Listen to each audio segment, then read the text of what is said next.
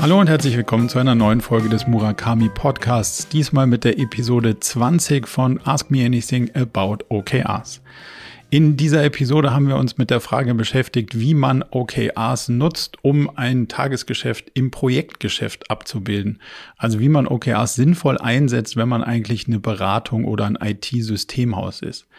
Wir haben Beispiele diskutiert, wie man ein O formuliert, wenn es darum geht, ein Marketingkonzept zu finden, was am Ende funktioniert oder vielleicht einen konkreten Marketingkanal mal auszuprobieren und zu beweisen. Dann haben wir die Frage diskutiert, ob denn die Ziele der Abteilung eigentlich zu den Zielen der Company passen müssen und logischerweise auch dazu führen sollten oder ob es da Abweichungen geben kann und ob Lücken auch zulässig sind oder ob das dann nicht so viel Sinn macht. Darüber hinaus haben wir die Rolle eines oder einer CEO im OKR-Kontext nochmal sauber beleuchtet und uns die Frage gestellt, welche Aufgaben muss man denn in dieser Rolle des CEOs oder der CEO hier eigentlich übernehmen und ausfüllen, wenn man sauber in dem OKR-Kontext arbeiten will. Diese und wie immer viele spannende weitere Fragen in der AMA. Also jetzt viel Spaß bei Episode 20.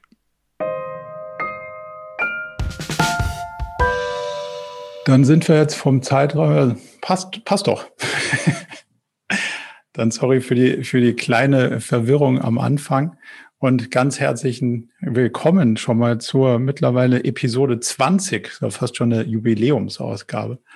Von daher ähm, herzlich willkommen und von mir aus können wir gleich gerne starten mit der ersten Frage. Das ist, glaube ich, Friedrich. Bin ich das? Friedrich ja. Ja, cool. Hi.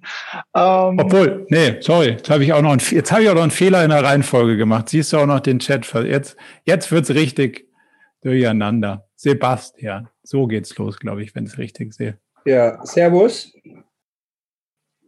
Ich hatte nur geschrieben, dass äh, der Ton äh, schlecht ah. ist. ähm, ich bin erstmal hier bei euch und ähm, beschäftige mich mit äh, OKR jetzt auch noch nicht so lange, wenn ich gestehen muss, äh, bin aber dort ganz äh, interessiert dran, dass man das jetzt mal professionell ja auch installiert. Ähm, vielleicht eine Frage habe ich. Äh, wie baue ich denn grundsätzlich so eine OKRs? was, was, was, was kann man denn da für ein gutes Tool nutzen, wie man so eine OKRs wirklich sich auch mal äh, nicht, nicht Excel, sondern äh, ähm, wie arbeitet ihr mit Asana und äh, was, was für Projektmanagement-Tools oder ne, wie man sowas grundsätzlich erstmal irgendwo auch digital aufbaut. Das, das wäre mal so meine Anfangsfrage, äh, wo ich das einfach mal ein bisschen dort brainstorming-mäßig auch erstmal niederschreibe. Ja, also wenn ich brainstorming-mäßig es niederschreibe, um damit anzufangen, würde ich ehrlicherweise wahrscheinlich ähm, mit einem Zettel und einem Stift oder sowas wie Google Docs oder was auch immer anfangen und nicht mit einem Tool, weil erfahrungsgemäß ist das Tool nicht der Anfang der Diskussion, sondern das Ende. So, also das heißt, ich muss erstmal lernen, was will mir denn OKRs sagen? Wie kann ich denn die Inhalte irgendwie idealerweise rausarbeiten und dann fange ich mir erst an, Gedanken zu machen über den Teil, wo speichere ich denn das eigentlich so?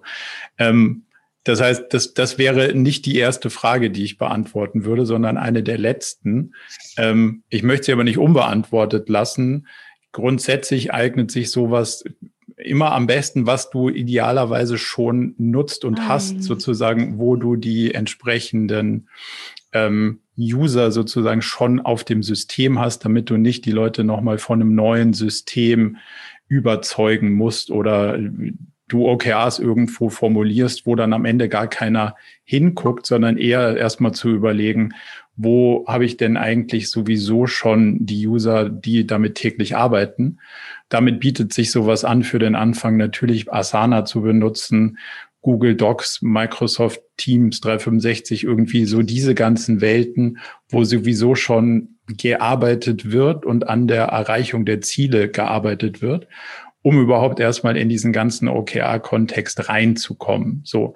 Und wenn man das dann ziemlich tiefgründig gemacht hat, dann ist die zweite Frage, was kann dann sozusagen das Tool mir noch leisten und wie kann es den OKR-Prozess besser unterstützen? Und dann gibt es natürlich da auch dedizierte OKR-Softwarelösungen, die aber durchaus ähm, nicht zwingend erforderlich sind. Aber wenn du große Organisationen orchestrieren willst, dann kann dir das irgendwie nützlich sein. Da kannst du anschauen von WorkPass, Mooncamp, äh, BetterWorks, Perdue, ähm, da haben wir auf dem Blog auch eine Liste, wo du so eine Übersicht findest, wie die unterschiedlichen Tools ähm, gestaltet sind und was für Benefits die, die liefern. Aber konkret wäre der erste Handlungsimpuls, nicht mit dem Tool anzufangen.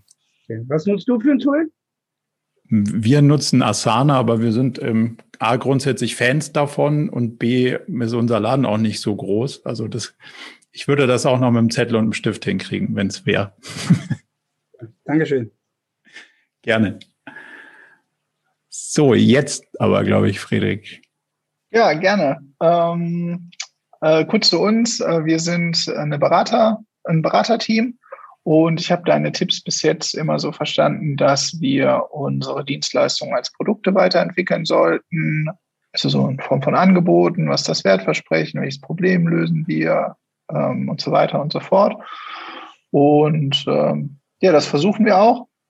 Ähm, und da habe ich zwei Fragen zu. Ähm, die eine Frage ist wahrscheinlich ein Evergreen, den du dauernd beantwortest und trotzdem raff ich es nicht. Wie funktioniert das mit dem Tagesgeschäft? Ne? Ähm, das hörst du sicherlich häufig. Ähm, die Projekte starten unterhalb des Quartals, ähm, sie enden unterhalb des Quartals. Ähm, das heißt, mir fällt es total schwer, die Projekte da irgendwie reinzubringen. Projekte haben ihr eigenes Projektziel, ne, ihr eigenes Objective innerhalb des Projekts. Und ähm, ja, mache ich das dann mit Zeitscheiben? Ähm, wir sind nur fünf Leute, wir können uns das nicht leisten zu sagen, okay, drei Leute machen die Projekte und zwei Leute entwickeln die Produkte. Ähm, ja, kannst du dazu was sagen? Ja, das, also die Tagesgeschäftfrage ist natürlich eine Klassikerfrage, aber die Frage, die bei dir dahinter steckt, ist keine Tagesgeschäftfrage, sondern ist eine Frage, ob das Framework zu dem passt, wie euer Produktsortiment sozusagen strukturiert ist, weil OKRs kommt ja aus einem produktorientierten Umfeld. Das heißt, die Ressourcen sind gegeben. Ich kenne ein größeres Ziel, also ich verfolge eine Produktvision und auf die Produktvision, die ich jetzt verfolge, leiste ich mit den Ressourcen, die ich habe, alle drei Monate einen bestimmten Beitrag. So. Da überlege ich mir, welche Ziele verfolge ich jetzt am besten, um in Richtung der Vision den größten Schritt zu machen.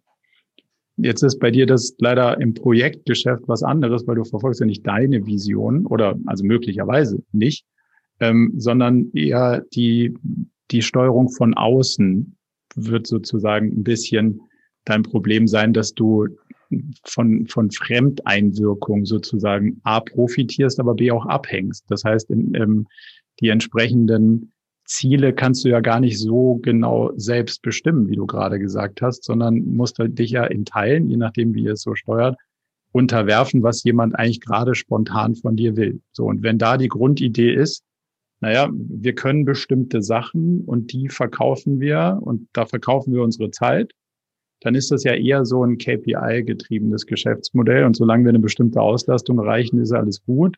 Und solange die Kunden happy sind, ist auch alles gut.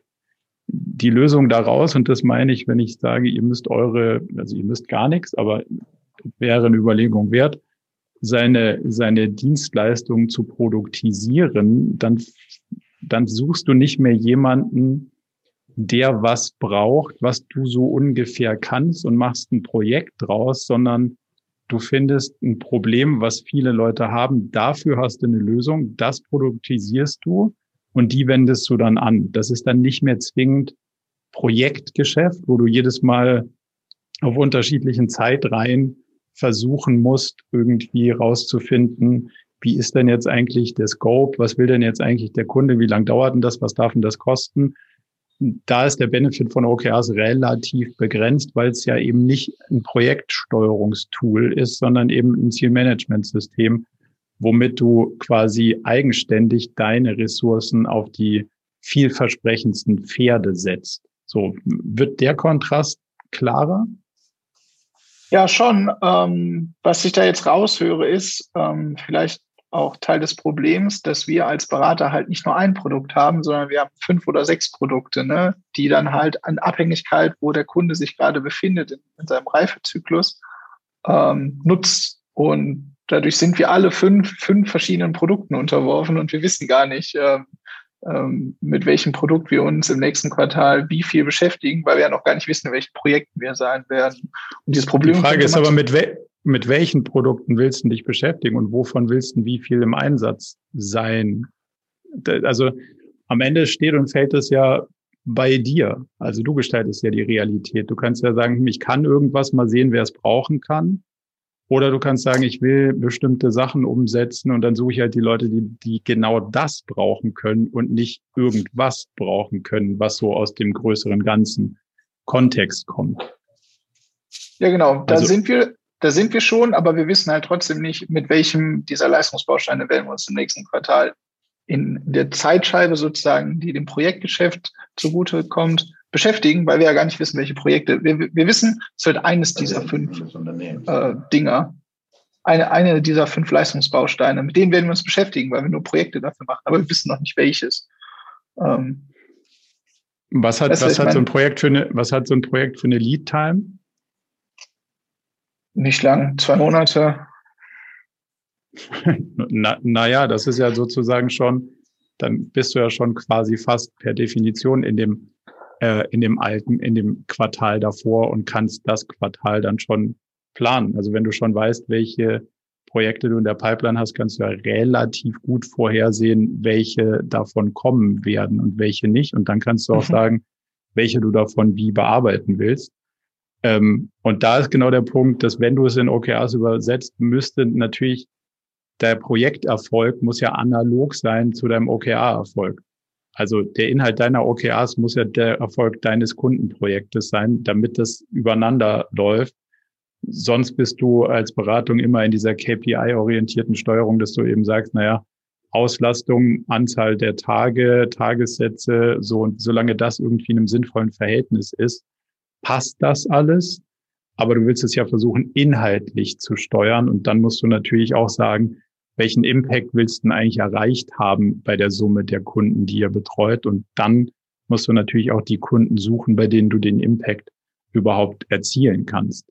Also es ja. wird so ein bisschen so, dass du es ganzheitlicher gestalten können müsstest, sage ich mal so. Macht das, macht das Sinn? Ja, ich habe noch eine Frage, aber die stelle ich wieder hinten an, damit die anderen drankommen. ja, okay, super. Danke, dann bis gleich. Dann geht's, glaube ich, mit Carla weiter. Ja, genau. Ähm, ja, ich bin Carla und ich arbeite bei der Edict E-Gaming. Wir ähm, ja, machen Softwarelösungen und Bereitstellung von Spielesoftware. Und wir sind jetzt gerade in unserem ersten OKR-Zyklus und mir hat sich so ein bisschen die Frage gestellt, wir haben auch klassisch angefangen, also Unternehmens-OKRs, Abteilungs-OKRs und Team-OKRs entwickelt und immer versucht, auf die da überliegenden ähm, OKRs Bezug zu nehmen. Und bei mir stellt sich ein bisschen die Frage, wer eigentlich auf der, auf der Abteilungsebene die Verantwortung trägt. Also wir haben jetzt ein, zwei Fälle, wo man ein bisschen mehr Objectives und Key Results auf Abteilungsebene hat, als das, wo die Teams dann drauf einzahlen. Also die haben sich teilweise auch an den Key Results orientiert und darauf dann ihre OKRs formuliert. Und manchmal sind Sachen sozusagen übergeblieben, wo dann gar kein Team drauf einzahlt.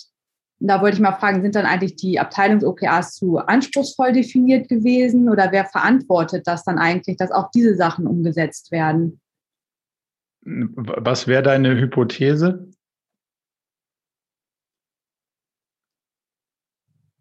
Oder wie handelt ihr, wie, wie behandelt ihr es Stand heute? Ja, haben wir uns noch nicht, wir wissen nicht, ob wir es vielleicht noch erfüllt bekommen, weil wir haben ja noch zwei Monate, aber okay. Also grundsätzlich kannst du dir so vorstellen, wir machen einen Deal. So. Und wenn jetzt wäre ich CEO und dann mache ich mit einem Abteilungsleiter oder einer Abteilungsleiterin einen Deal und sag so, du hast jetzt hier 100 Leute und so und so viel Cash für die drei Monate. Was kriegen dafür? So. Und dann sagt mir die Abteilungsleiterin, ah, für den, für das Quartal diese Ziele. Alles klar.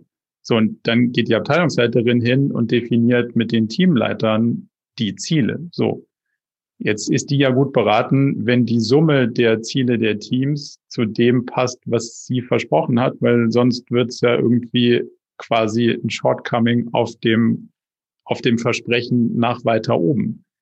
Mir persönlich wäre die Geschichte, naja, irgendwie die Summe der Teams hat nicht zum Abteilungsset geführt, relativ egal, weil ich habe ja nur einen Deal gemacht und den mit jemandem, der das Gesamtorchester der Abteilung verantwortet. Und demzufolge muss man natürlich an der Stelle dann auch sehen, ähm, dass, dass die Verantwortung genau dort liegt, die Ziele auch entsprechend zu erreichen. Also die Antwort ist, derjenige oder diejenige, die das OKR-Set verantwortet, verantwortet auch die Zielerreichung. Und da ist natürlich drunter subsumiert, dass das Puzzle aufgehen muss, dass die Teile, die ich sozusagen darunter geliefert bekomme, in Summe zu dem führt, was ich nach oben weiter verspreche.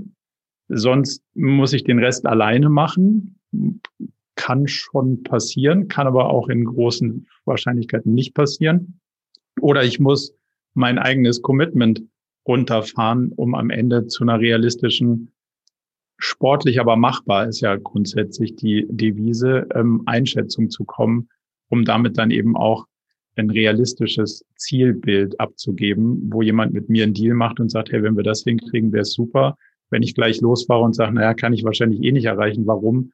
Weil ich jetzt schon sehe, dass darunter sich keiner drum kümmert, dann wäre das ja ein relativ komisches Chancenverhältnis, wenn ich dann sage, naja, vielleicht haben wir ja Glück am Ende, aber so.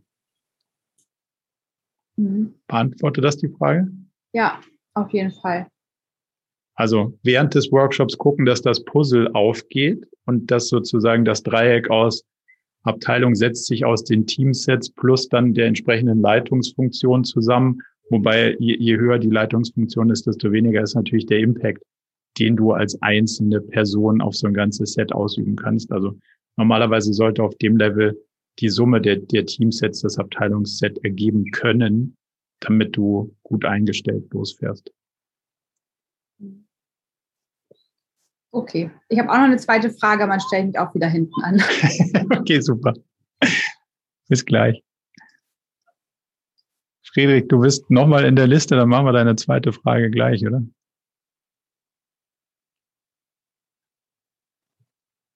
Ja, genau. Das war nur ein doofer Kommentar zum Mikro. Achso, ja, nee, mach sie, mach sie jetzt. Also im Sinne von dann. dann Ach so, okay, gerne. Ähm, die andere Frage ist, ich wollte dir mal ein konkretes Objective zeigen, weil ich glaube, dass wir uns da total doof anstellen. Ähm, und ich nicht weiß, ob wir das inhaltlich jetzt richtig machen. Und zwar ist ein Entwurf für ein Objective, wir identifizieren den Hauptmarketing-Channel für 2022 für unser Beratungsprodukt zum Pitchen von Ideen in Unternehmen. Mhm. Fühlt sich sehr, sehr speziell an. Warum ist das so speziell? Weil ähm, ich mich daran erinnert habe, dass du gesagt hast, ähm, ja, das ist eine Wette, ne? Und die Wette gehen wir zusammen ein. Äh, und ja. innerhalb dieser Wette, also darauf kann man extrapolieren, okay, das sorgt, das wirkt sich unternehmerisch so und so aus. Und das ist deswegen gut. Und deswegen investieren wir die Zeit da rein. Ähm, also das erste ist Feedback dazu. Und das zweite ist, die Key Results würden dann abbilden, okay, wir bespielen, wir identifizieren, bevor wir das jetzt verabschieden, vier Marketing-Channel und definieren vier verschiedene Key Results, eins zu jedem Marketing-Channel, was wir da drin mal starten, um auszutesten, ob der jetzt geil ist für unser Produkt oder Moppelkotze. okay. Ähm, also kannst du die Key Results nochmal kurz äh, konkreter? Ja, zum Beispiel, ähm, wir machen eine Content Marketing also wir schreiben 20 Blogartikel zu dem Thema Pitchen in Unternehmen, um den Marketing-Channel Content Marketing auszutesten. Wir mhm. machen eine Performance-Marketing-Kampagne bei LinkedIn, um zu gucken, wie das da performt. Wir, äh, weiß ich nicht. Ähm, also pa passt verstanden. Mhm. Ähm, die, die Grundidee ist ja, dass du, dass du jetzt in dem in dem Spannungsfeld bist, dass wahrscheinlich die Key Results nicht mit hoher Wahrscheinlichkeit dazu führen werden, dass das Objective Wirklichkeit wird, weil das wahrscheinlich eher so ein, ein, ein äh, sagen wir mal, ein frommer Wunsch ist. Also natürlich hättest du gerne den Marketingkanal gefunden, der funktioniert. wenn du es ein Stück weit konkreter greifen kannst, dann könntest du ja sagen, dass du eine bestimmte Hypothese hast, was für euch funktioniert. Also Marketingstrategie ist ja nicht zwingend kanalabhängig, sondern ist eine Marketingstrategie ist ja quasi über Kanal übergreifend sozusagen. Also was ist denn jetzt hier die Strategie, die dazu führt, dass ihr euren Lead Funnel vollkriegt? Und das könntest du an der Stelle innerhalb eines Quartals ja beweisen. Also du könntest ja beweisen, dass das, weiß ich nicht, jetzt um das Beispiel aufzugreifen, das Content Marketing im generell, also das, das Content Marketing als Strategie dazu dient, dass euch die Leads zulaufen, statt dass ihr sie akquirieren müsst. Und das wäre eine Hypothese, die du in drei Monaten beweisen kannst. Und wenn du es versucht hast, sie zu beweisen, dann ist möglicherweise wahr oder auch gescheitert. Aber danach weißt du zumindest mal, weil du es ganz krass auf dieses Thema fokussiert hast, dass du entweder den Channel oder die, Strategie, also so sagen, die Strategie gefunden hast, die dich weiterbringt oder nicht. Und dann kannst du die entweder ausbauen oder musst eine andere suchen. Wenn du im, im Objective sozusagen sagst, na, wir hätten gerne eine Marketingstrategie, die funktioniert, bin ich in drei Monaten auch noch nicht weiter. Und der zweite Punkt ist, dass die Key Results alleine der Formulierung nach schon eher Input getrieben sind. Also ich schreibe drei Blogbeiträge und ich mache eine Performance-Marketing-Kampagne. Die Frage ist, also wann ist denn die Kampagne geil? So, das, das hat noch wenig mit Erfolg sozusagen zu tun, weil hier noch nicht definiert ist, was das Result ist, sondern du sozusagen eine Auflistung der Bemühungen hast. Und wenn du es jetzt schaffst zu sagen, naja, also meine Strategie ist irgendwie, ich verschenke wertstiftenden Content und das führt dann dazu, dass die Leute zu mir kommen, wenn sie in dem Bereich eine Frage haben, dann ist das ja was, was du in drei Monaten beweisen kannst und dann geht es ja entweder weiter oder nicht. Und dann kannst du dir auf der Key Result überlegen, was treibt denn jetzt diese Hypothese? So, du brauchst auf der einen Seite wertstiftenden Content. Das heißt, irgendeiner muss das bewerten mit, das interessiert mich oder nicht in deiner Zielgruppe. Also brauchst du eine gewisse Art von ähm, Resonanz auf das, was du da anbietest. Auf der anderen Seite brauchst du eine gewisse Reichweite, weil ohne Reichweite bringt ja auch der wertstiftende Content nichts. Und da ist wahrscheinlich ein Erfolgskriterium, dass dir die Kosten für die Reichweite nicht abhauen. Also, dass du bei LinkedIn nicht sagst, naja, wir machen eine Kampagne. Das ist halt eine Sache. Das ist halt der Input, die Bemühung. Das Blöde ist, es ist halt kein Erfolgstreiber, wenn die Kampagne dann ein CPC von 18 Euro hat, dann wird es nicht der Kanal sein, mit dem du sonderlich happy wirst. So.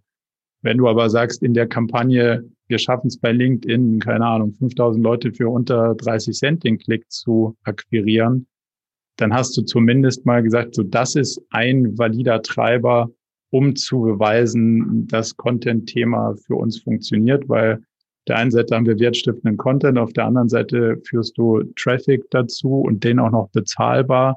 Und in Summe geht das Orchester dann entweder auf oder nicht. Und so könnte, könnte die Konstruktion von diesem O wahrscheinlich eins konkreter sein, so dass du in drei Monaten drauf guckst und nicht da sitzt so, naja, ich hätte immer noch gerne eine Marketingstrategie, die was bringt, aber 20 Blogbeiträge, I don't know.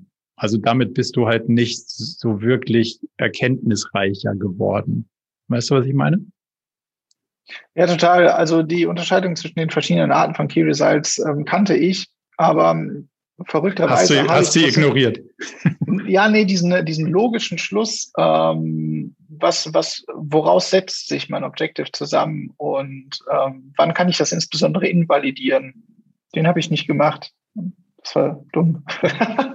Dankeschön. Das ist, also wie gesagt, gibt auch andere Interpretationen und Herangehensweisen. Also das, das ist nur meine Sicht der Dinge irgendwie. Aber also ich glaube, der Vorteil ist, dass du daraus halt am Ende des Quartals was lernen kannst und sagen kannst, hm, da geht's weiter oder da geht's nicht weiter. Und der LinkedIn-Kanal ist sau teuer oder nicht. Das lerne ich halt nicht, wenn ich sage, naja, ich habe eine Sache bei LinkedIn gemacht.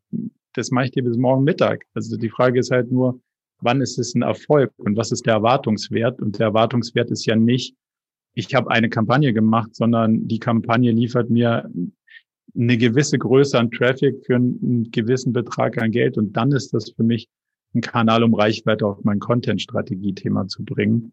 Und so wird's valider. Weißt du, wenn du sonst drauf guckst und sagst, naja, ich habe irgendeine Kampagne gemacht, 20 Blogbeiträge geschrieben, kind of random, dann kannst du Glück haben und kannst deinen Kanal getroffen haben, aber die Wahrscheinlichkeit ist nicht sonderlich hoch. Also es gibt eine Menge Szenarien, in denen du deine Results erfüllst, die dir aber dann gar nichts gebracht haben und du auch nichts gelernt hast.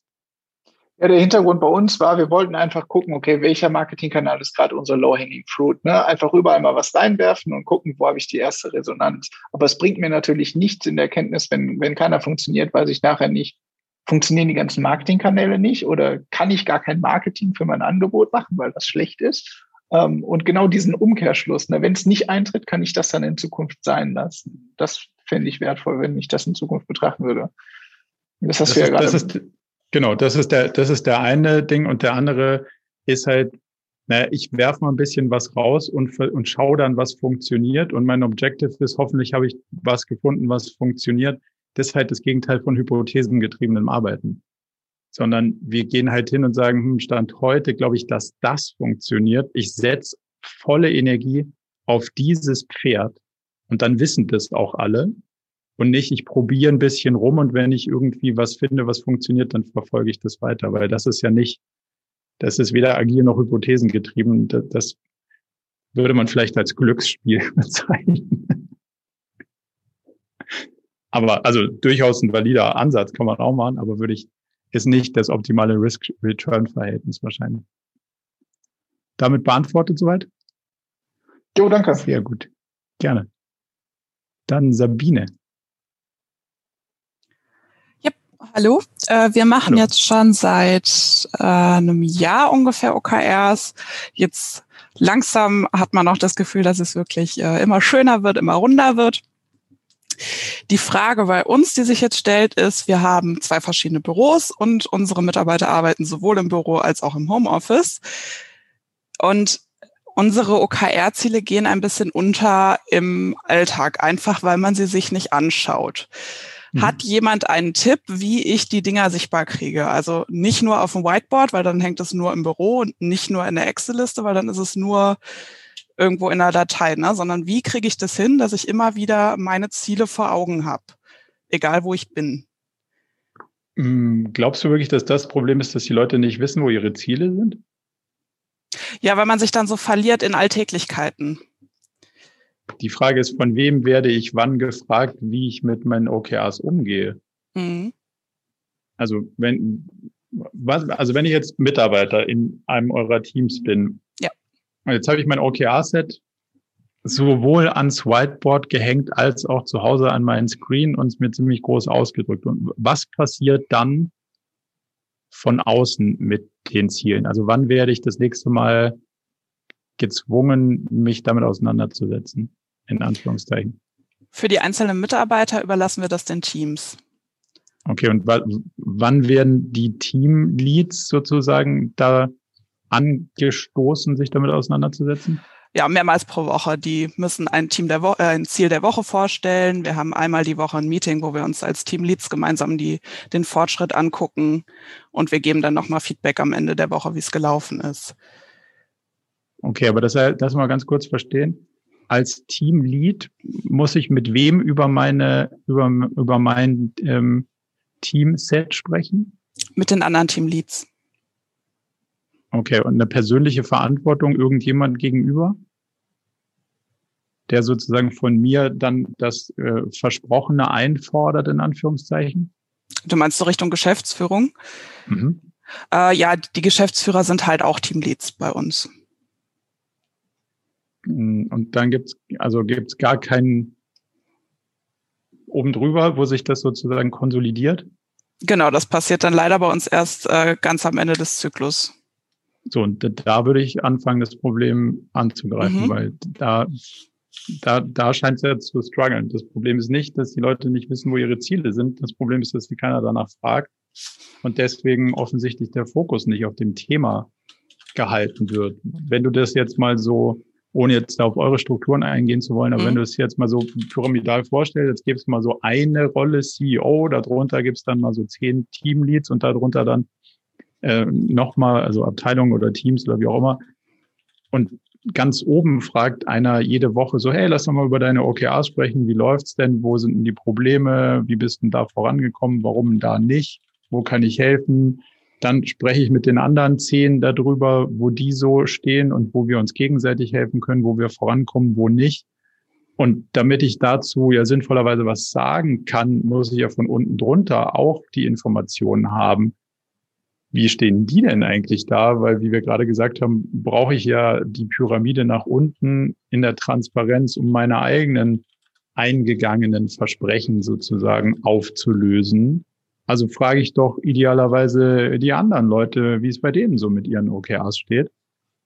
Und in Summe würde ich behaupten, ist es damit ziemlich egal, wo du deine OKRs dir hinschreibst, weil du ja dauernd von irgendjemandem gefragt wirst, kannst du mir mal sagen, wie du da stehst? Kannst du mal gucken, wie wir stehen? Können wir mal gemeinsam diskutieren, wie wir mein Problem lösen? Sag doch mal, wo deine Probleme sind, dann lösen wir die.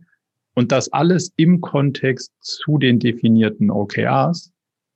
Und dann suchen sich die Leute das dann schon daraus, wo es steht. Ähm, ist meiner Erfahrung nach der deutlich bessere Approach, als entsprechend anzufangen und zu sagen, ich schreibe das jetzt ganz groß überall hin, dann werden die Leute halt so eine visuelle Ignoranz entwickeln. Das ist wie die Bannerwerbung auf der Seite, die du nicht sehen willst. Irgendwann, wenn du sie nicht sehen willst, dann blendest du sie halt aus. Das ist da auch nicht besser. Aber wenn du sozusagen in die inhaltliche Diskussion gerätst, dauernd, dann kannst du ja eigentlich gar nicht anders, als dich selber damit auseinandersetzen. Und wenn du dich dann selber damit auseinandersetzt, dann geht es auch erfahrungsgemäß deutlich besser voran. Okay, wer treibt das voran? Soll das die Geschäftsführung dann wirklich einfordern? Also so eine Art Rechtfertigung? Oder ist das eher so, wir, wir reden einfach mal drüber und schauen, wo es hinführt? naja. Ja, wir haben halt bei uns oft, da kommt dieses typische, ja, da arbeiten wir ja noch dran. Oder ja, das läuft ja noch. So, ne? Und dann steht man am Ende von drei Monaten da und plötzlich ist halt doch nichts gelaufen. Naja, aber die Frage ist, wer ist denn dafür verantwortlich? Ja, da im Endeffekt ja die Unternehmensziele erreicht werden müssen, wäre es die Geschäftsführung. Das ist so. So. Und wenn jetzt in dem Beispiel, in dem einfacheren, was ich gerade gemacht habe, wenn ich mhm. als CEO dastehe und sage, schaut mal, das habe ich versprochen, und am Ende kommt dann nichts bei raus bei dem, was ich versprochen habe, dann muss ich mir ja die Frage stellen, wieso ist das so, dass ich da nichts, ähm, ja, wieso habe ich die Ziele an der Stelle nicht erreicht? Und dann ist ja die spannende Frage, habe ich die Diskussion nicht ausreichend geführt oder war ich nicht, äh, war ich nicht stark genug dabei, Hilfestellung zu geben oder habe ich die einzelnen Themen nicht genug hinterfragt? So. Und dann müssen wir uns das ja gemeinsam in diesem Leadership Meeting anschauen was ist denn der Grund dafür, dass wir die Ziele nicht erreicht haben und wie machen wir das nächstes Quartal besser? Also das ist ja alles Teil der Reflexion, hier entsprechend ähm, einzutauchen. Und ich trage ja auch eine Verantwortung dafür, dass wir als Company die Ziele erreichen. Und äh, also entweder trage ich die mir selbst gegenüber oder vielleicht habe ich Investoren oder vielleicht habe ich auch 500 Mitarbeiter, die alle davon ausgehen, dass es den Laden noch eine Weile gibt. Also eine gewisse Verantwortung trage ich ja damit schon. Also muss ich ja durchaus, sagen wir mal, stärker interessiert mit den anderen darüber diskutieren, sag mal, wie kommen wir denn eigentlich dahin? Und wenn wir da nicht hinkommen, was waren die Ursachen und wie können wir das anders machen? Wenn ich aus der Rolle dann auch sage, so, ach, das hat ja wieder nicht geklappt, das ist ja interessant, muss ich mich vielleicht mit meiner Rolle nochmal auseinandersetzen. Gibt ihr Coachings für sowas? so Geschäftsführer, meine Rolle als Geschäftsführer oder irgendwie sowas. Würde ich so nicht, also das würde ich so, so nicht überschreiben, weil dann will es keiner haben. Aber grundsätzlich ja. ist ein großer Teil der begleiteten OKR-Einführung, die wir machen, genau das, den Leuten auch klar zu machen. Äh, schau mal ganz kurz. Der Vorteil ist, bei dir steht Geschäftsführer an der Tür. Der Nachteil ist, hinter dir kommt keiner mehr. Das heißt, Last Line of Defense bist du. Und wenn es keiner löst außer dir, wird es niemand lösen. Ähm, demzufolge ist die letzte Verantwortung beim Company Set eben die Geschäftsführung. Mhm. So, und das ist, das ist der unangenehme Teil des Jobs. Sage ich auch nicht gerne, aber das, sonst würden das auch mehr Leute freiwillig machen. Okay. aber um die Frage zu beantworten, ja, wir könnten zur Not da Aushilfe ähm, bieten. Gut.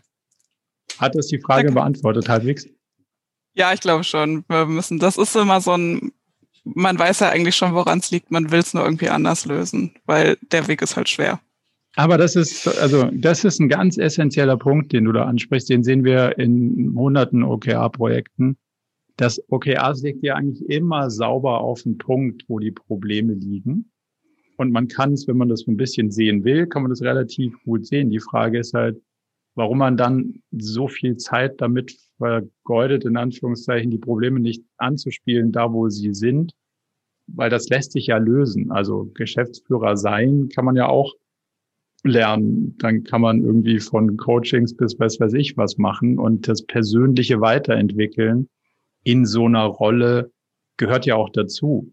Und manchmal gehört es auch zu, dazu zu erkennen, also ohne jetzt irgendwelche handelnden Personen zu kennen, dass man erkennt, vielleicht ist die Rolle auch gar nichts für mich. So, und wenn du mal nach Amerika guckst, gibt es ganz viele Tech-CEOs, Gründer, die irgendwann erkennen, zu sagen, die Skalierung von so einem Laden ist überhaupt nicht mein Ding. Also ich könnte das vielleicht können, aber wollen tue ich es nicht. Deswegen lasse ich das jemand anderen machen und ich mache Product oder ich mache vielleicht auch gar nichts mehr oder ich mache Aufsichtsrat oder was auch immer es dafür unterschiedliche Rollen gibt. Aber man muss ja auch nicht CEO bleiben, wenn es einem eigentlich gar nicht taugt. So gibt vielleicht auch Erkenntnisgewinne, dass die Rolle anders besser besetzt wäre und für alle Beteiligten besser ist. Heißt nicht, dass so ein Stand heute CEO dann da schlechter rausgeht, sondern vielleicht sogar happier am Ende. Auch das sind alles mögliche Lösungswege. Mhm. Ja. Beantwortet soweit? Ja, danke. Gerne. Dann Manuel, glaube ich. Ja, hallo, vielen Dank. Ähm, hallo. Ich komme aus einem anderen Bereich und zwar aus dem Bereich, wir sind ein Corporate Venture. Ähm, wir wurden gegründet mit einer ganz tollen Idee. Jetzt sind wir im dritten Jahr. Es hat sich herausgestellt, die Hypothese war vielleicht doch sehr steil. Ja, und jetzt ähm, okay. knapp, ja, ich sage jetzt mal drei, vier Monate auch so eine, so eine Spielwiese nochmal ähm, neue Richtungen rauszufinden. So. Und das hat ganz gut funktioniert. Und jetzt hast du vorhin so schön gesagt, ähm, Ressourcen sind fix. Das ist bei uns auch der Fall. Nur das große Ziel gibt's jetzt Stand heute noch nicht, weil es alles noch eher sehr frühe Geschäfts Geschäftsmodellideen sind.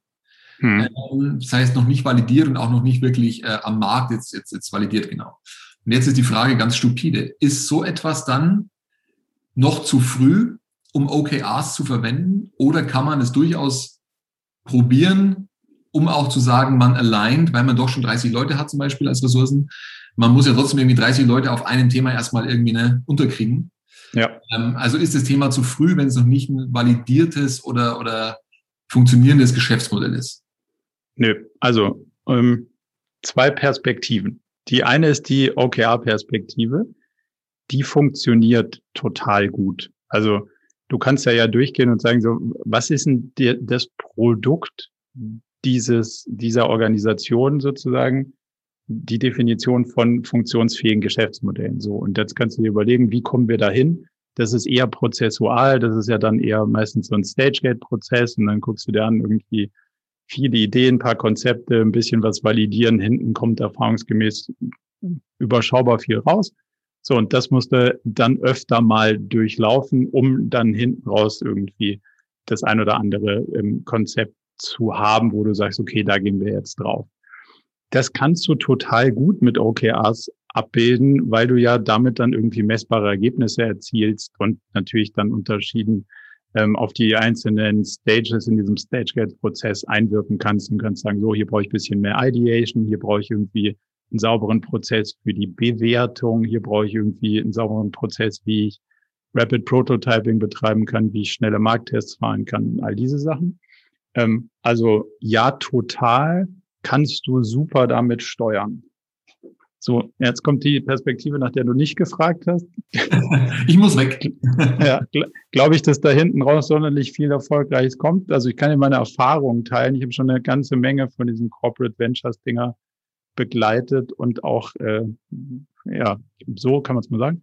Ähm, ich glaube, nur begrenzt an diese Art von Prozess und es hat auch bis jetzt nur so mittelprächtig geklappt, da wirklich ähm, gute Geschäftsmodelle rauszukriegen, weil normalerweise kommt ja so ein Modell aus einer gewissen Überzeugung heraus, dass jemand sagt, ah, ich habe ein bestimmtes Problem erkannt, ich habe eine bestimmte Leidenschaft für ein Thema, ich kenne mich in einem bestimmten Ding aus, ich habe ein Understanding für die Zielgruppe ähm, und dieses, das ist irgendwas zwischen Konzern und WHU. Jetzt kommen wir mal vom Total Addressable Market und rechnen uns mal ein bisschen was her und dann kommen wir schon ein Geschäftsmodell. I doubt it. Aber das ist eine inhaltliche Fragestellung. Die, ist, die steht auf einem anderen Blatt. Die war, also ich sage die deswegen nicht, weil ich sage, dass Corporate Ventures Quatsch sind, sondern ich sage sie, weil der Teil der Vision fehlt. So, und ja. das ist genau den, den du angesprochen hast. Ja, uns fehlt ja der Überbau. Aber es liegt ja daran, dass der Überbau fehlt. Warum? Weil da halt keiner Visionär ist, sondern weil eine Horde von Leuten mit Geld ausgestattet wird, die sagt, hm, hey geil, jetzt haben wir Geld und können bestimmte Sachen, was könnte man damit machen? Das ist halt das Gegenteil von Visionär. Das ist sozusagen rückwärts integriert da steht das, die Kausalität ein bisschen verkehrt rum im Stall. Du kannst trotzdem mit OKRs, also kannst mit OKRs auch schnell rückwärts fahren. Die Frage, ob es halt, also ob du dann damit da so ankommst, wo du ankommen willst. So, das ist so ein bisschen die, die andere Perspektive da drauf. Beantwortet das das soweit? Beantwortet das und teilt sehr viele meiner äh, bisherigen Erfahrungen. Vielen Dank. Okay, da, damit wollte ich jetzt gar nicht über den, äh, also übergriffig Super. werden, aber also ich glaube, genau die Frage nach dem Überbau ist genau das, was da so ein bisschen ganzheitlich betrachtet eine zentrale Fragestellung ist. Sehr gut. Dankeschön. Manfred. So, jetzt habe ich mich unmuted. Ja, hallo. Grüß euch, Servus. Äh, ich komme aus Wien. Wir haben ein Systemhaus, ein IT-Systemhaus das auf dem Weg vom Produkt projektorientiert ist. Also wir vertreten große Hersteller, namhafte Hersteller der IT und machen Projekte für unsere Endkunden.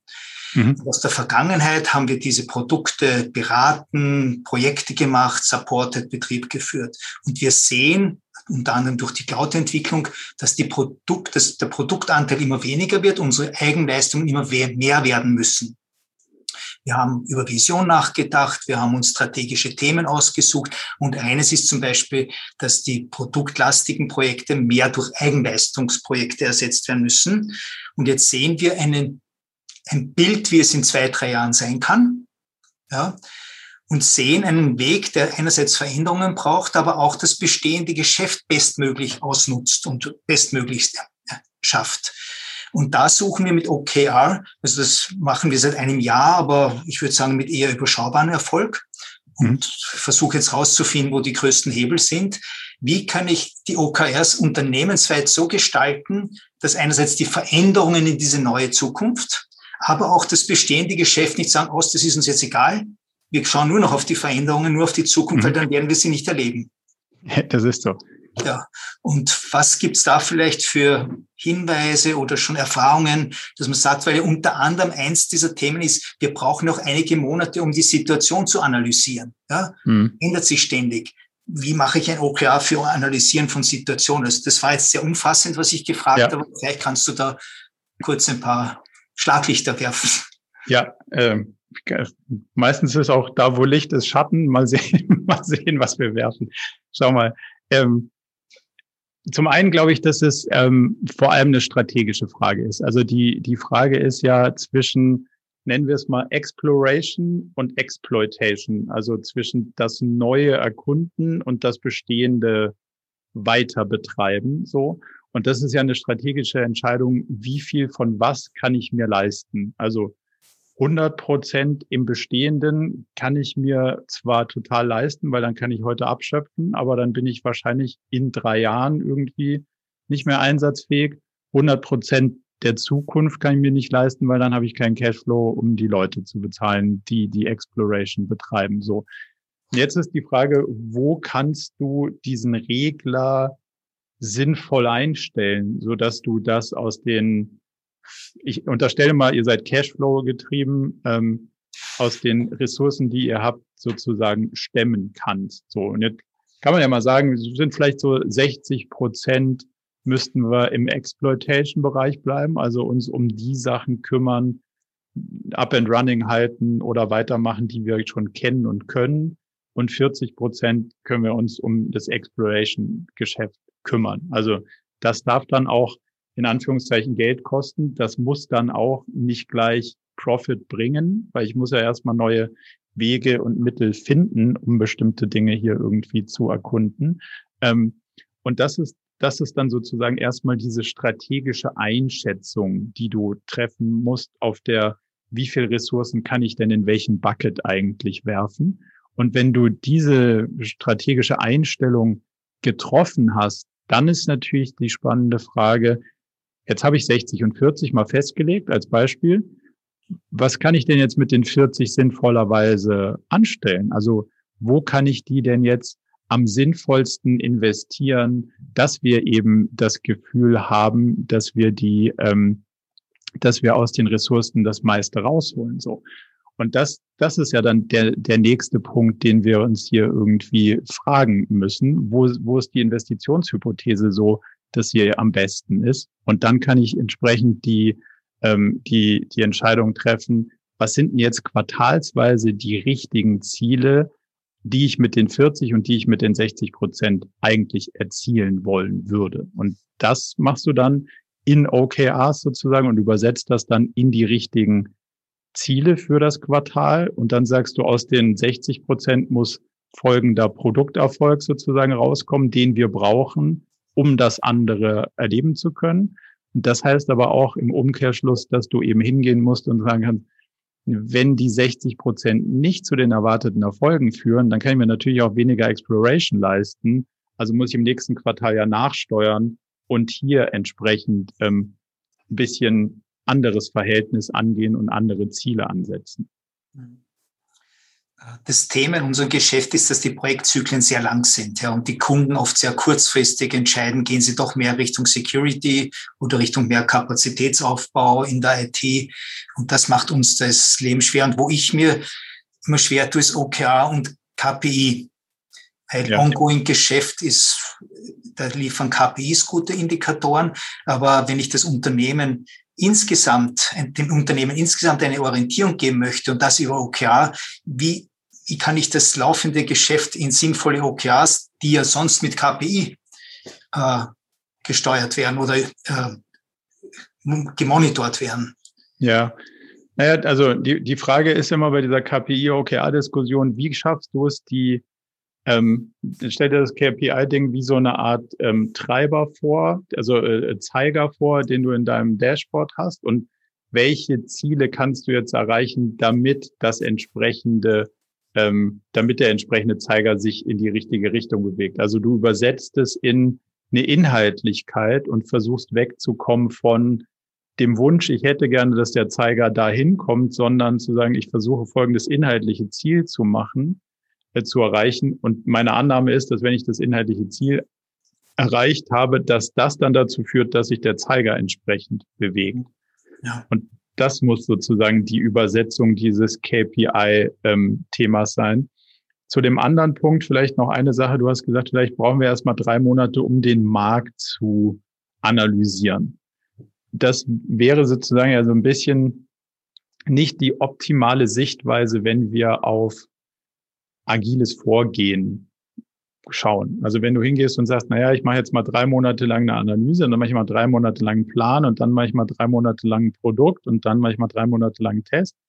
Das ist ja eher so das, das klassische Wasserfallvorgehen. Die Frage ist, wie schaffst du es in drei Monaten eine Hypothese aufzustellen, dass ein bestimmter Bedarf in einem bestimmten Bereich ist und den mit möglichst geringen Mitteln zu validieren, dann ist es zwar immer noch ein, ein schlechtes Produkt in Anführungszeichen, aber du hast auf jeden Fall schon was gelernt, du hast Feedback vom Markt, du weißt, dass es in der Richtung Bedarf gibt, echte Kunden, die einen kleinen Preis bezahlen für was, was du gerade so liefern kannst, um von da aus dann weiterzuentwickeln. So ist eigentlich im Prinzip die, die Übersetzungsleistung dahingehend.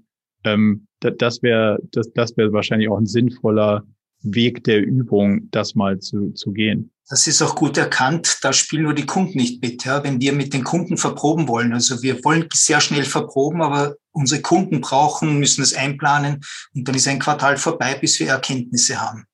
Ja. Das, das macht die agile Vorgehensweise schwierig. Ich weiß nicht, vielleicht ist es eine Ausrede und ich übersehe was. Das könnte schon sein. Also ich glaube, die Wahrheit liegt dazwischen, weil, also meine Erfahrung ist, du hast recht.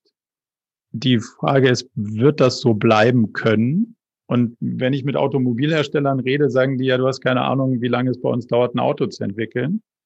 Dann sage ich ja, das ist der Grund, warum euer Auto, was mehr als 100.000 Euro kostet, nicht zu meinem Handy passt, weil das gab es halt vor acht Jahren so noch nicht. So.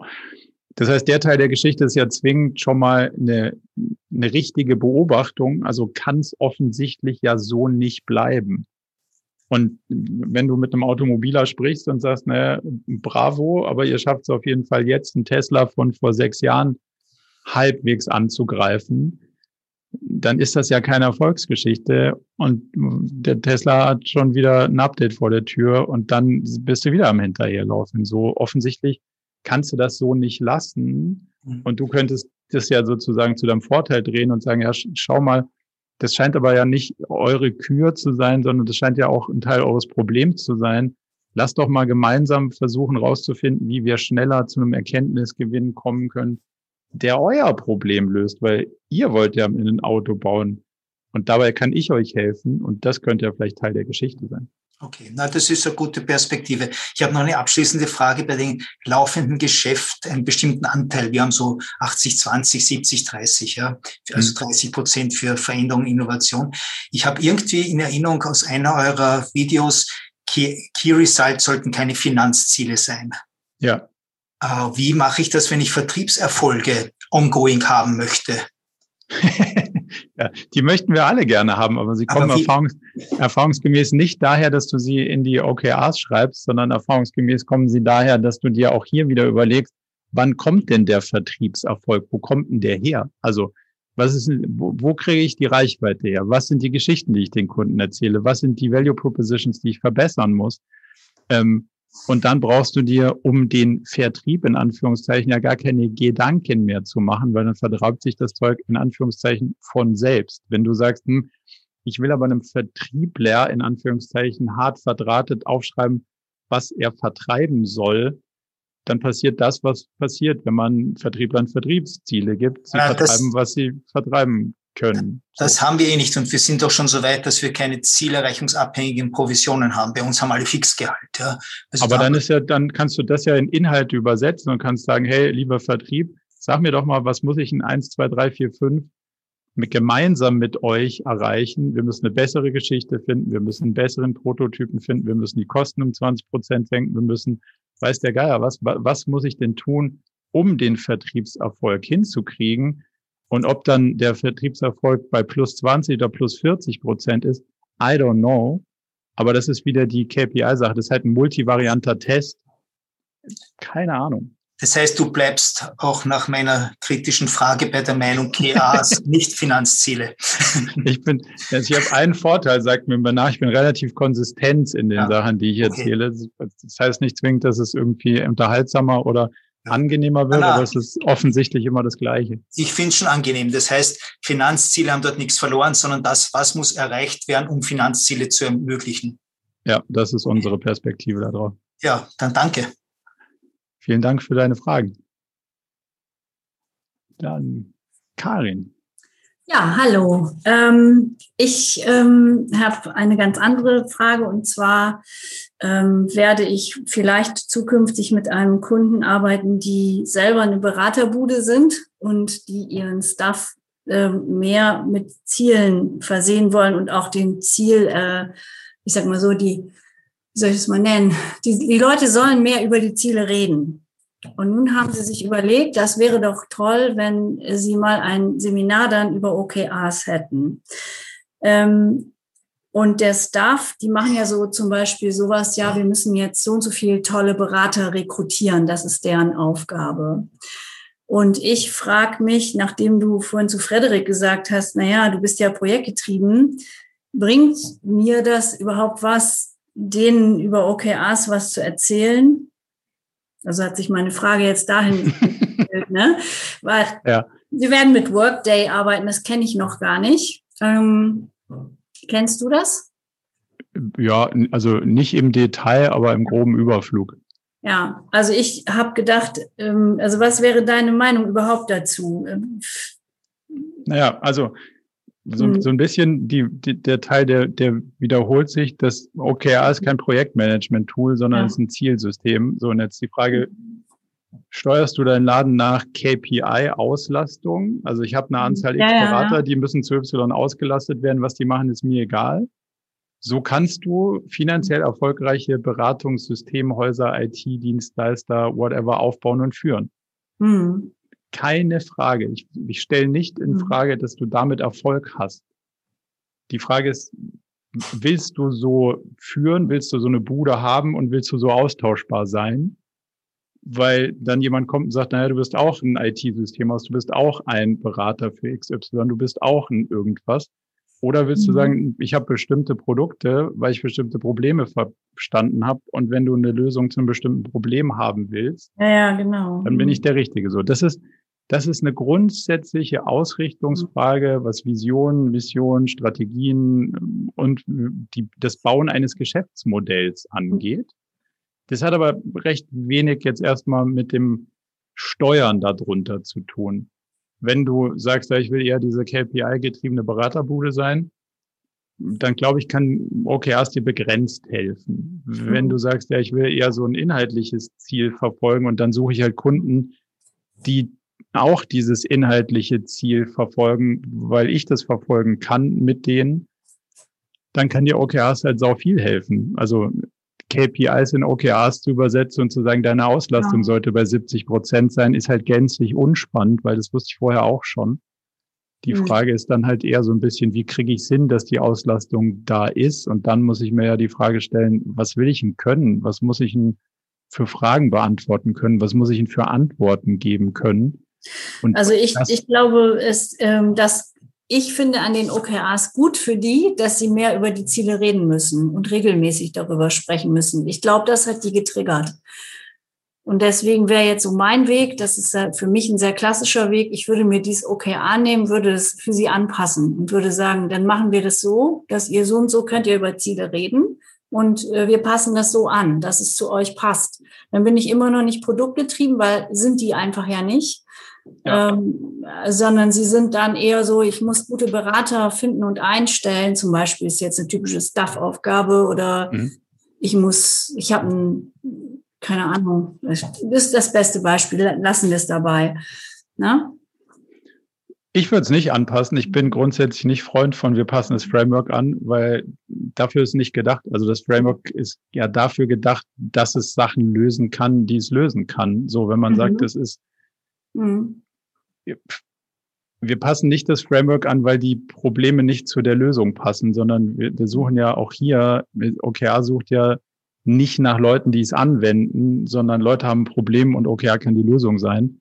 Mhm. Also wenn du keinen, mhm. äh, wenn du keinen Nagel hast, dann brauchst du auch keinen Hammer. So, die Frage ist, wenn du aber unbedingt einen Hammer willst, dann solltest du auch versuchen, irgendwie einen Nagel zu finden und nicht mit einer Schraube hantieren und sagen, naja, es geht schon auch irgendwie mhm. ist nicht optimal. Und dieses Anpassen ist meiner Meinung nach nicht der richtige Weg, weil es die spannenden Fragen weglässt. Nämlich auch hier wieder, was ist denn die Vision? Wo willst du denn hin mit dem ganzen Laden?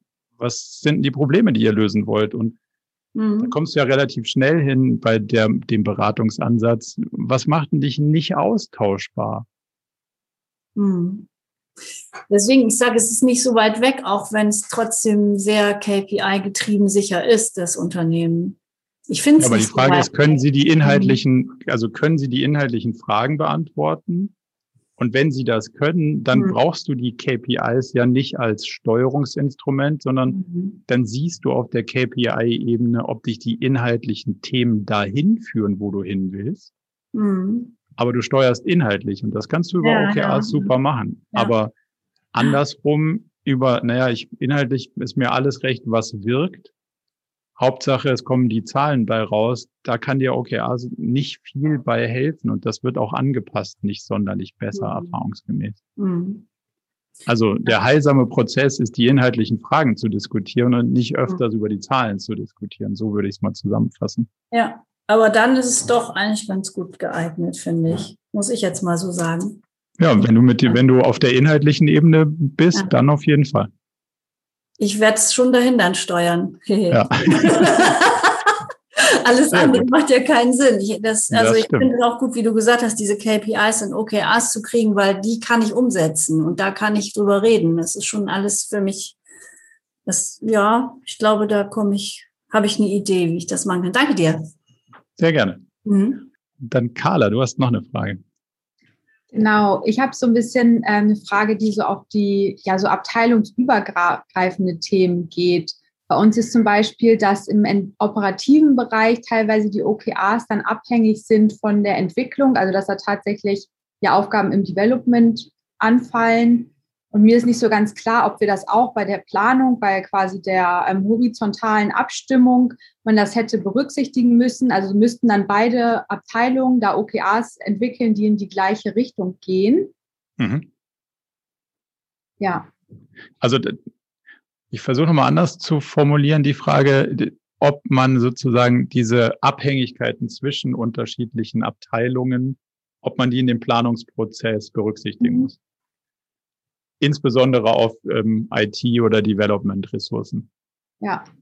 Ja, also die Antwort ist ganz klar ja, ähm, weil sonst passiert das, was möglicherweise passiert, dass die einen was machen und auf die, den Support der anderen hoffen, die anderen sich aber eigentlich was ganz anderes vorgenommen haben und entweder die einen keinen Support kriegen oder die anderen ihre Ziele nicht erreichen, weil sie dauernd von der Seite irgendwas anderes quasi an Anforderungen kriegen oder Störfeuer kriegen. Und die Grundidee bei OKRs ist ja, dass du hingehst und sagst, hey, wir machen jetzt mal eine saubere Auseinandersetzung damit, was sind denn unsere Ziele, wo lohnt sich denn die Ressourcen, die wir haben, am sinnvollsten einzusetzen. Und wenn wir das sauber betrachtet haben, dann heißt es, das, was ich in meiner Abteilung finde und das, was jemand anders in seiner Abteilung findet, was ich aber umsetzen müsste, liegt auf dem gleichen Tisch. Das sortieren wir mal und gucken, wo es am, wo es am meisten für in Return gibt. Und vielleicht kommt mein Thema dran und vielleicht kommt das Thema der anderen Abteilung dran. Und dann ist aber auch gut.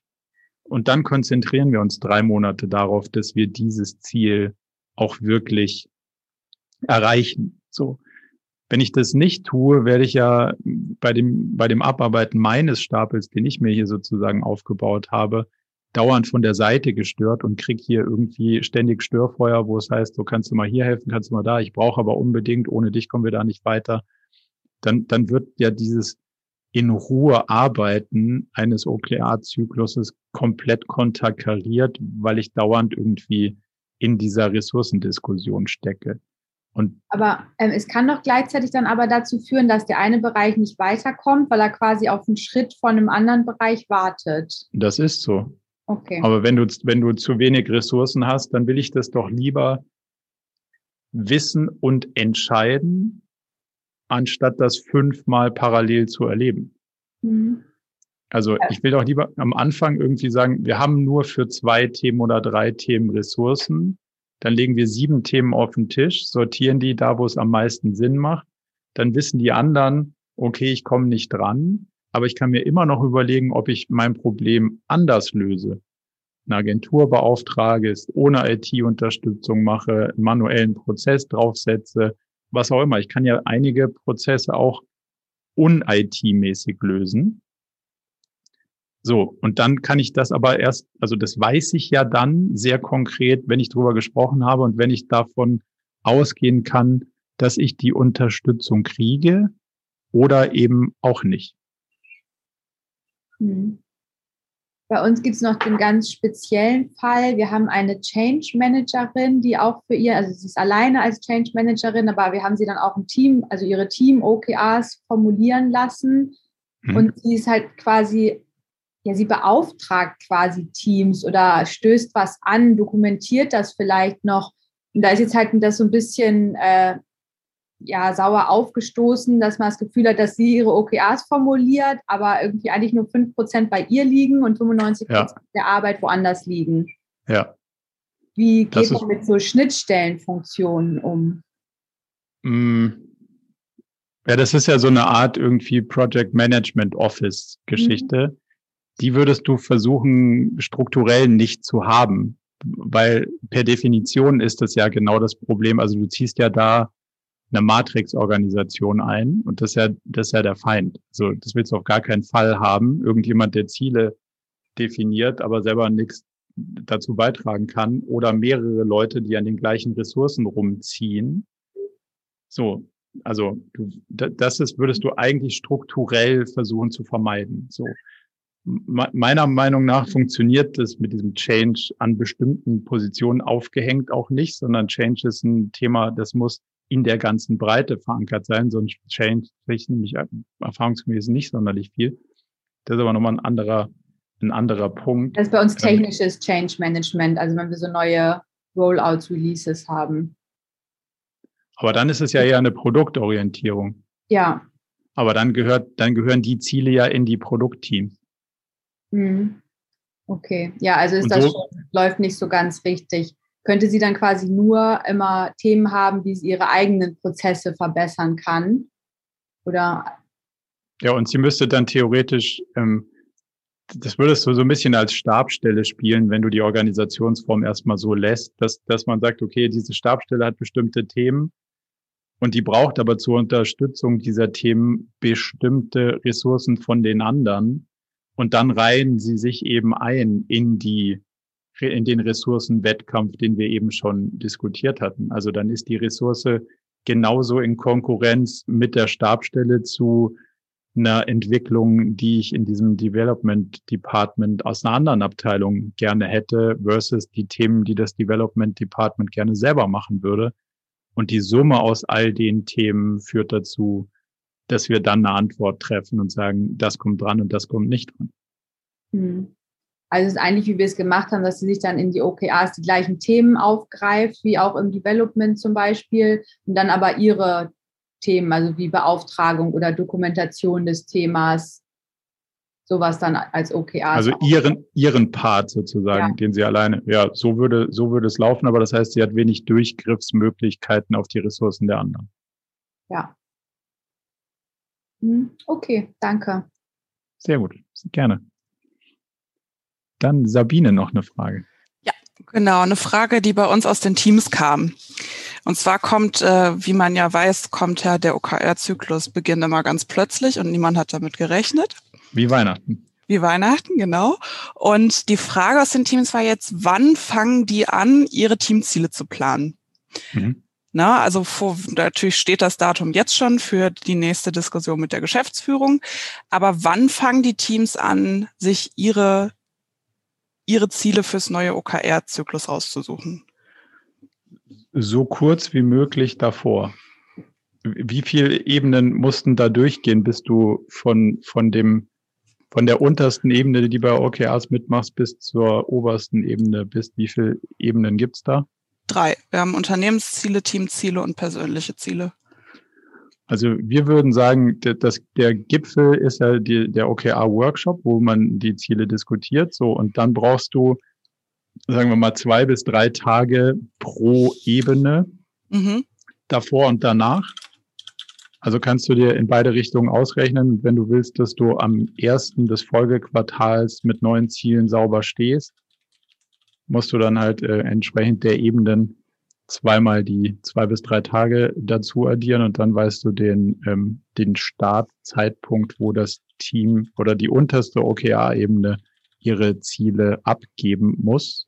Und nicht viel weiter vorher sollten die anfangen, die zu erarbeiten, weil was du ja nicht willst, ist, dass man ein halbes Quartal oder ein ganzes Quartal anfängt, sich um die Ziele zu ranken oder zu diskutieren, sondern du willst ja eigentlich, dass du so lange wie möglich an der Erreichung der Ziele arbeitest und den, den OKR-Definitionsprozess so schnell wie möglich abfährst. Mhm. Gut, danke. Gerne. Dann Dorothea.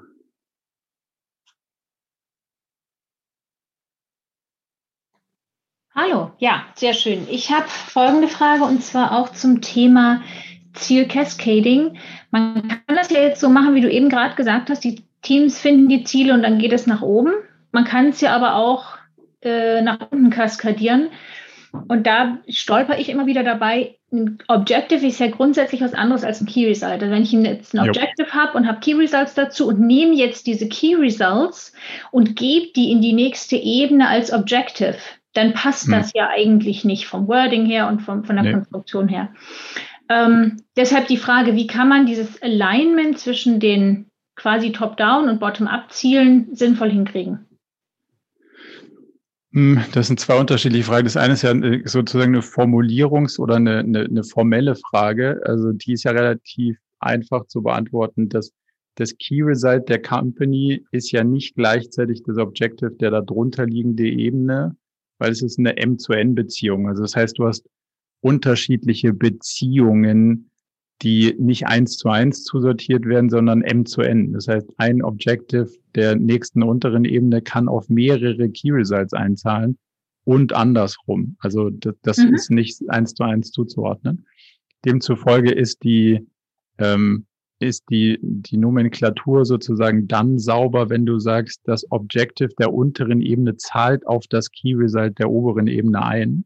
Mhm. Und, und dann wird's auch stimmig, weil wenn du sagst, das Team erreicht folgendes Ziel und das führt dazu, dass mit einem Ziel, was ein anderes Team auf, äh, erreicht, dass dann sozusagen das Key Result auf der Company-Ebene erreicht wird.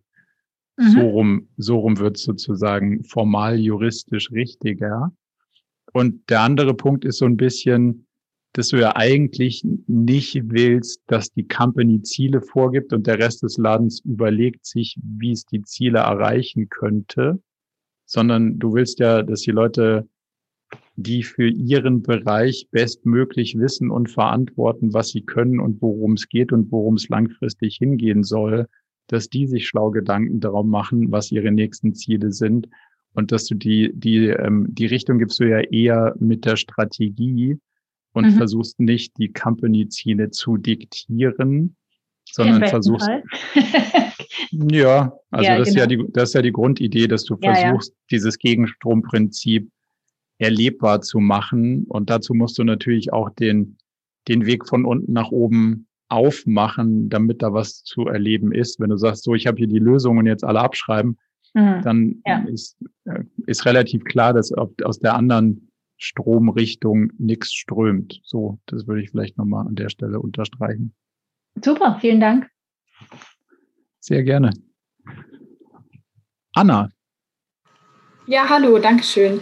Genau, also bei uns in der Abteilung ist die Situation, dass wir noch gar nicht mit OKRs arbeiten, aber ich schreibe gerade für die Uni eine Arbeit darüber, ob OKRs in der Abteilung Sinn machen würden. Das heißt, wir sind noch sozusagen ganz am Anfang.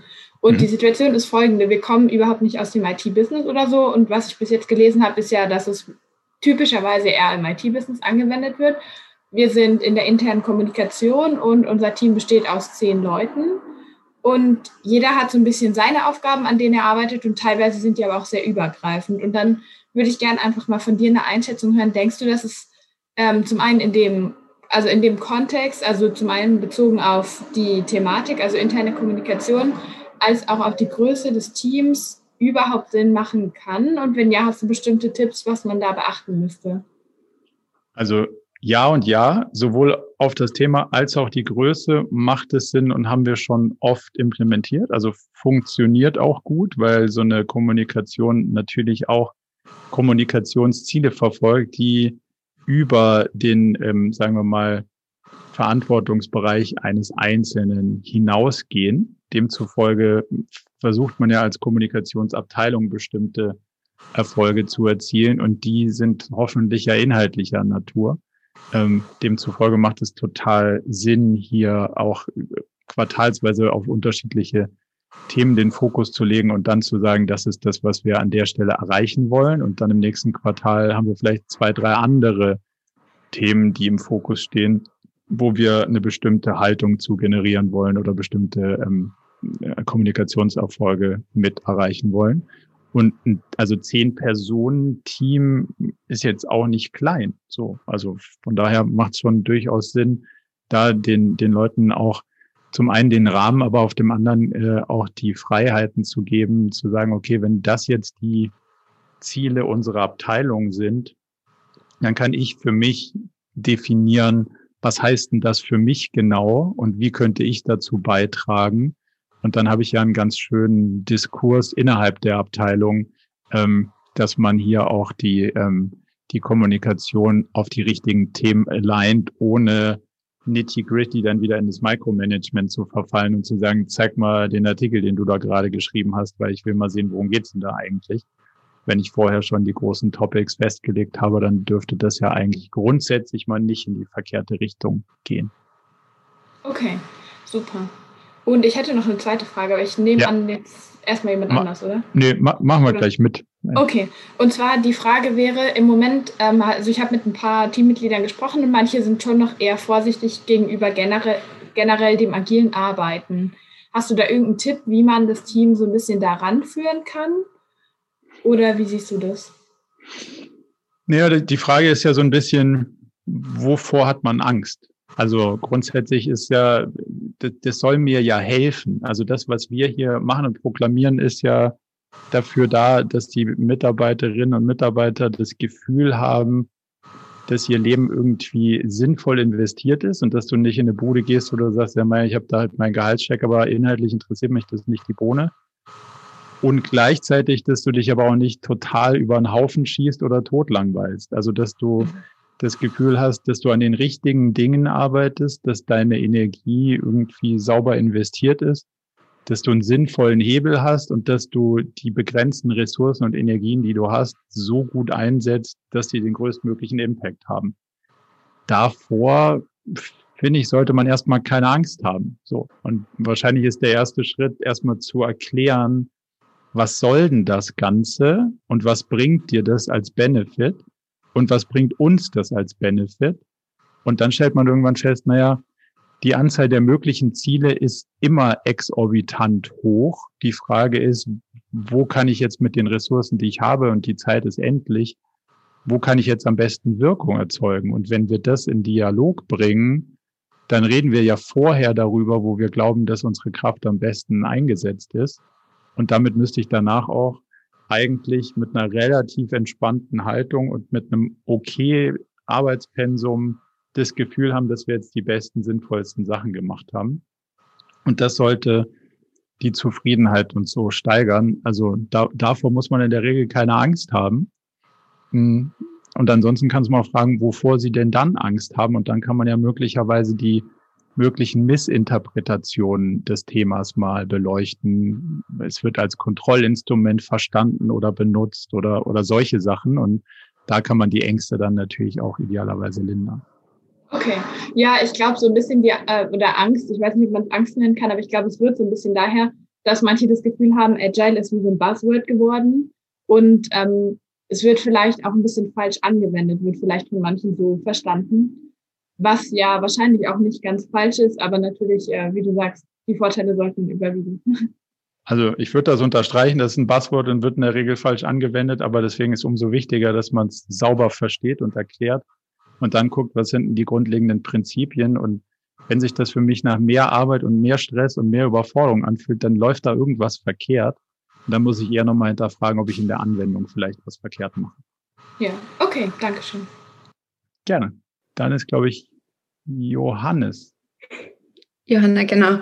So, sorry. Ähm, ich habe ja, das, das alles, so, alles so weit weg. So, ähm, keine böse genau, Also wir sind gerade dabei, so ein bisschen die Prozesse bei unseren ganzen Teams, ähm, sowohl interne Funktionen als auch so die Produkte und Services zu verstehen und dann auch nächstes Jahr eben für 2022 OKRs auszurollen. Ähm, und da sind wir jetzt gerade so ein bisschen an der Frage auf Leadership-Ebene, wenn es dann darum geht, dass sie ihre Jahresziele setzen, ihre Midterm Goals und Objectives und Key Results, wie du das so einordnest, wie wir da am besten rangehen, dass wir sagen, unsere Firma hat diese Jahresziele und das sind jetzt dann die ersten Objectives und Key Results fürs erste Quartal. was da so die Erfahrungen sind, wie das jetzt, wenn wir das von Anfang an aufsetzen, gleich mitgeben können, dass, dass auch die Führungsebene da schon mal die richtige Denkweise bekommt, was sich ändert. Also in meiner Wahrnehmung schon mal, dass es keine Jahresziele mehr gibt, weil das okay. widerspricht grundsätzlich, finde ich, dem so einem agilen Grundgedanken, wenn du sagst, na, ich habe einen gegebenen Zeitraum und eine gegebene Ressource und ich guck mal, wie weit wir kommen, ja. dann aber zu sagen, aber am Ende des Jahres musst du da drüben sein, ja. Ist ja in sich schon irgendwie komisch. Das kommt ja aus einer anderen Form der Planung, nämlich aus so einer rückwärtsgerichteten, wo ich sage, in fünf Jahren will ich da sein, dann will ich in einem Jahr da sein, dann muss ich in drei Monaten da sein. Das ist ja ein anderes Modell der Planung sozusagen. Ja. Ich sage nicht, dass das falsch oder richtig ist. Ich sage nur, dass beide zusammen fühlen sich irgendwie komisch an und machen aus meiner Perspektive nicht so viel Sinn. Mhm. Demzufolge würde ich damit schon mal anfangen zu sagen, okay, wir brauchen eine saubere Vision, Mission, Strategien. Das heißt, wir müssen die Vektoren definieren, auf denen wir eigentlich unsere Ressourcen investieren wollen. Mhm. Und wenn wir die sauber definiert haben, dann ist halt Quartal für Quartal die Frage, wo führt uns das hin? Und dann kann ich natürlich auch eine, ähm, sagen wir mal, so ein Rolling Forecast dahinter setzen und kann dann sagen, ah, schau mal, von jetzt aus zwölf Monate könnte sich das finanziell in die und die Richtung entwickeln und dann können mhm. wir so und so viel Kosten uns leisten und all die Sachen, die du brauchst, damit das Puzzle auch finanziell aufgeht. Ja. Aber halt nicht, weil es eine Jahresplanung mit Jahreszielen ist, sondern weil es halt ein agiler Rolling Forecast ist, der die Sachen weiter extrapoliert, die du inhaltlich versuchst zu erreichen und darauf eine Projektion machst und sagst, wie könnte sich das denn in Zahlen ausdrücken? Ja. Going forward zwölf Monate. Ähm, das ist wahrscheinlich schon ein essentieller Baustein zu, hey, was könnte sich denn hier ändern? Das ist nämlich eben nicht von fünf Jahre auf ein Jahr, von einem Jahr auf drei Monate runter, sondern eben ein, ein anderes Denkmodell. Und wenn mhm. du das sozusagen mitgibst und stresst, dann passiert da wahrscheinlich schon im ersten Fall einiges. Ja. Ja, das hat es eigentlich auch schon beantwortet, weil es gibt einfach so viele verschiedene Grafiken und Midterm Goals und die fließen dann mit ein und deswegen ähm, kam natürlich auch so ein bisschen die Rückmeldung, ja, aber brauchen wir dann unsere Jahresziele noch? Und deswegen war das jetzt gut, dass du das nochmal so klar auch ähm, einfach auf den Punkt gebracht hast. Also da steckt eins der größten Risiken drin, wenn du ein altes Zielsystem, nennen wir es Budget, Jahresplan, Businessplan, nicht aufgibst und versuchst, das in OKRs zu packen, dann gewinnst du relativ wenig, weil du dann aus diesem Denkmodell nicht rauskommst. Und da, da glaube ich, steckt schon essentiell ein Riesenunterschied drin. Und ich hacke immer auf so Businessplänen so rum, weil es genau diesen Erkenntnisgewinn braucht, um das Ganze umzudrehen. Das heißt nicht, dass es am, e, am Ende nicht eine Excel-Tabelle mit ganz vielen Zahlen gibt und die auch irgendwie 24 mhm. Monate in die Zukunft gucken, aber aus einer anderen Richtung heraus. Und das ist sozusagen dieser Mindset-Shift, den du, glaube ich, auch echt unterstreichen musst, damit mhm. es dann funktioniert. Ja, danke schön. Gerne. Dann würde ich sagen, machen wir noch eine Frage. Dann ist unser Zeitfenster wahrscheinlich auch schon wieder durch. Manuel bist, glaube ich. Gerne. Ich wollte nur noch mal ganz kurz eine vielleicht klassische Frage. Und zwar geht es um das Thema so ambitioniert versus zu ambitioniert. Ja. Äh, beim Nutzen von Key Results. Wir haben das im Team vor ein paar Jahren schon mal probiert. Und ähm, da kam immer wieder die Diskussion auf, wie, was ist denn ein guter Rangehens oder was ist ein guter Tipp, wie man ambitionierte Ziele setzt, aber mhm. vielleicht dann trotzdem, ich sage jetzt mal, nicht das Team überfordert im Sinne von, das ist doch jetzt komplett erfunden, so, ne? Also welche, ja. Welche Anker könnte ich da irgendwie finden? Zwei Punkte dazu. Das eine ist, die, die richtige, in Anführungszeichen, Einstellung ist sportlich, aber machbar. Das heißt, es soll dich ja eigentlich dazu provozieren, was anderes zu probieren, um ein viel größeres Ergebnis zu generieren und nicht mehr von dem Gleichen. Also wenn du sagst, okay, ich versuche eine zehn Prozent bessere Ergebnisperformance hinzukriegen, dann holt man das wahrscheinlich aus mehr Anstrengung. Und diese, diese ganzen Ambitionslevel kommen ja auch daher zu sagen, verlass mal den ausgetretenen Pfad und versuch mal was Neues auszuprobieren, was dann dazu führt, dass du zu einem viel besseren Ergebnis kommst. mhm. aber dennoch irgendwie sportlich, aber machbar. Das heißt, du brauchst schon einen kompletten Plan in deinem Kopf oder eine Vorstellung, wie es dazu kommen könnte, dass das Ergebnis kommt und nicht sagen, naja, das ist so unrealistisch, da habe ich gar keine Ahnung von, ob das klappen könnte oder nicht. Und das zweite ist vor allem der Punkt, wie guckst du am Ende auf die Zielerreichung? Und das ist der, das ist ja dann so ein, so ein Mindset-Thema, dass in einem äh, sozusagen komplexen Steuerungsfeld das Ergebnis am Ende in Anführungszeichen egal ist, weil du es ja sowieso nicht vorhersehen konntest. Und wenn du den richtigen Plan konsequent verfolgt hast, dann kommt eben das raus, was rauskommen kann. Also wenn du ja. dir saubere Objectives setzt und Key Results und die Hypothesen basiert aufstellst, die konsequent verfolgst, dann kommt halt raus, was drin war, weil mehr war offensichtlich nicht drin. Ja. Und damit muss man dann sozusagen klarkommen. Und das ist dann in meinen Augen der viel wichtigere Punkt. Wie geht man dann damit um, was dabei rauskommt? Und dann kann es auch durchaus sportlicher sein, wenn es ja. dazu geführt hat, dass ich einen anderen Weg ausprobiert habe, als ich ihn sonst ausprobiert hätte. So würde ich es vielleicht sagen. Ja, super spannend. Äh, super Tipp, vielen Dank. Klasse. Ja. damit beantwortet? Ja, äh, super, weil ich merke gerade, das war genau unser Fehler, dass wir dann sehr, sehr doof waren, einfach sehr klar an diesen gesetzten Zahlen zu hängen und gar nicht bewertet haben gefühlt. Äh, zwischen den Zeilen auch, was wurde probiert, was haben wir gelernt auf dem Weg, äh, was haben wir vielleicht auch ausschließen können. So, wir haben das viel zu ja, naiv betrachtet, glaube ich, und das hat Leute dann frustriert, weil dann halt eine riesen Gap war und das wirkte dann als, ich habe fast keinen Beitrag geleistet. Ne? Ja, aber der wichtige Punkt ist, was hast du denn gelernt und was funktioniert und was funktioniert nicht, das ist ja der, der essentielle Ja, ja, super. Klasse, Dankeschön. Danke dir. Dann, dann würde ich sagen, damit wir den, den Zeitrahmen nicht überstrapazieren, würde ich es für heute dabei belassen und freue mich gerne, wenn ihr bei der nächsten Session wieder dabei seid. Ich hoffe, es waren ein paar spannende Punkte für euch dabei und ich freue mich auf jeden Fall auf die nächste Runde. Eine Frage, wann ist denn die nächste Runde? Das weiß ich noch nicht. Okay, super, das, danke. Das muss, das, muss ich, das muss ich noch planen, weil jetzt geht's erstmal in den Sommerurlaub und ähm, wir machen das aber morgen, übermorgen auf der Webseite in unserem Pop-up wieder bekannt und dann könnt ihr euch gerne auch direkt anmelden. Super, danke. Danke. Bis dann. Tschüss. Merci, ciao. Danke, tschüss. Danke, ciao.